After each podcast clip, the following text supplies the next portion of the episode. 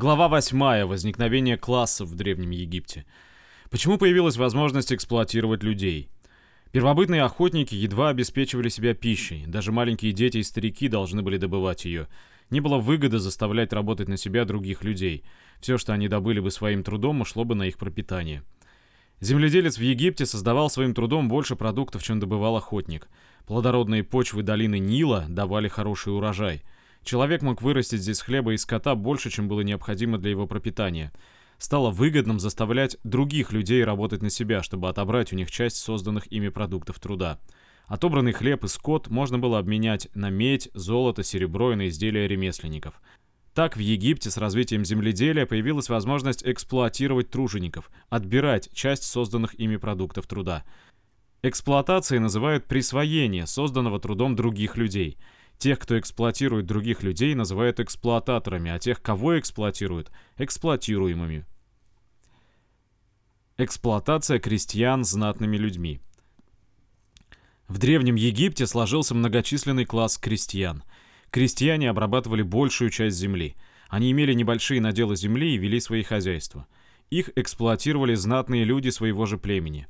Взносы вождю и старейшинам за управление делами племени превратились в принудительный и тяжелый сбор.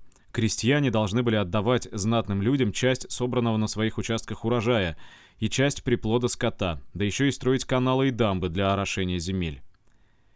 Рабы и рабовладельцы. Во время войн между племенами победители захватывали пленников. Первоначально не было смысла заставлять их работать. Все, что пленный мог добыть своим трудом, ушло бы на его же пропитание. Поэтому пленных в Египте убивали и называли «убитые», когда труд людей стал производительнее, пленников начали оставлять в живых. Обычно их, как и другую военную добычу, забирал себе вождь племени и другие знатные египтяне. Называть пленников стали «живые убитые». Живые убитые составили в Египте класс рабов. Раб не имел никакого имущества, сам он принадлежал своему владельцу. Владелец раба имел право его бить, продать и даже убить. Рабов и рабынь заставляли выполнять тяжелый труд – Например, рабыни растирали камнями зерна в муку. Все произведенное трудом рабов принадлежало их владельцу. Он же давал рабам лишь столько еды, сколько было необходимо для того, чтобы они могли работать.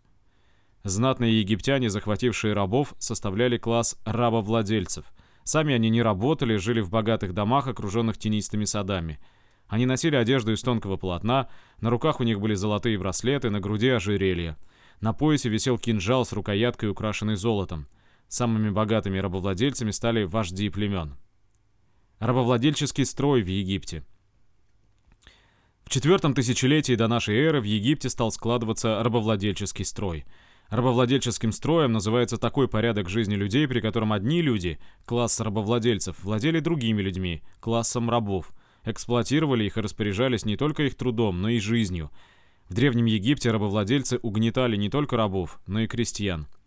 С возникновением в Египте классов началась борьба между ними. Рабы стремились вернуть себе свободу и не хотели работать на рабовладельцев. Крестьяне не хотели отдавать то, что добывали своим тяжелым трудом. Только силой можно было сломить сопротивление рабов и крестьян и заставить их повиноваться рабовладельцам. Глава 9. Образование государства в Древнем Египте. Первые государства в Египте.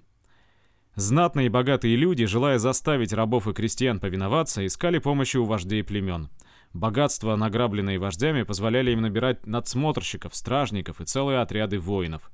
Надсмотрщики следили, как работают труженики. Стражники и воины охраняли поля, стада и дома знати, заставляли крестьян отдавать зерно и скот. Непокорных рабов и крестьян избивали палками и казнили. С ростом числа стражников и воинов усиливалась и власть вождей. Они стали полновластными повелителями своих племен и сами решали все дела. В четвертом тысячелетии до нашей эры в Египте возникли государства. Правители этих государств располагали войсками, стражниками и надсмотрщиками. Государство было той силой, с помощью которой рабовладельцы удерживали свое господство над эксплуатируемыми рабами и крестьянами. Объединение Египта под властью фараонов. Первоначально в Египте было около 40 государств. Их правители часто воевали друг с другом. Победитель захватывал владения побежденных. Некоторые правители стали называть себя царями. Один из царей завоевал север Египта, всю дельту, а другой подчинил юг страны, долину Нила. Около трех тысяч лет до нашей эры царь Южного царства победил Северное и завоевал Дельту. Образовалось могущественное царство, объединившее весь Египет, от порогов на Ниле до Средиземного моря. Столицей государства стал город Мемфис, расположенный недалеко от Дельты. Египет настолько усилился, что его войска совершали завоевательные походы из-за пределы Египта, на юг в Нубию и на восток на Синайский полуостров.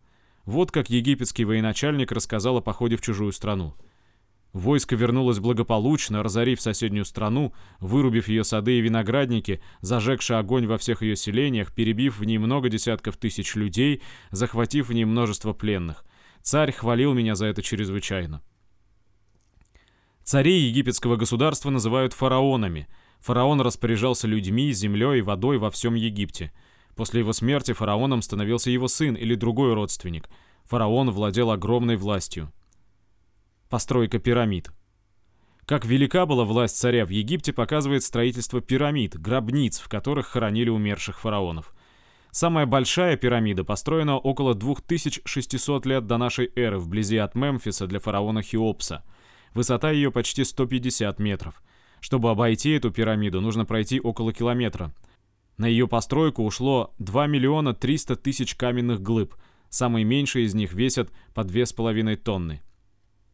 Узкий ход ведет вглубь пирамиды, в небольшую комнату, где лежало тело фараона и множество драгоценностей. Однако пирамида Хеопса и почти все погребения других фараонов были ограблены еще в древности. Древний историк, грек Геродот, рассказал, как строили пирамиду Хеопса. Со всего Египта стражники сгоняли на постройку крестьян и рабов. Одновременно работало 100 тысяч человек. Одни выламывали каменные глыбы в горах, другие тащили их на салазках, третьи обтесывали глыбы и укладывали их на место. Надсмотрщики подгоняли работавших ударами плетей и палок. Постройка пирамиды и дороги к ней от каменоломен продолжалась 30 лет – в то время, когда крестьяне трудились на постройке, песок заносил каналы, орошавшие их поля. Их земля зарастала бурьяном. Хотя работавшие сменялись каждые три месяца, тысячи их умирали от непосильного труда и побоев. Большой сфинкс. Вблизи от пирамид высечен из целой скалы сфинкс, огромная статуя лежащего льва с головой человека. В виде сфинкса был изображен один из фараонов.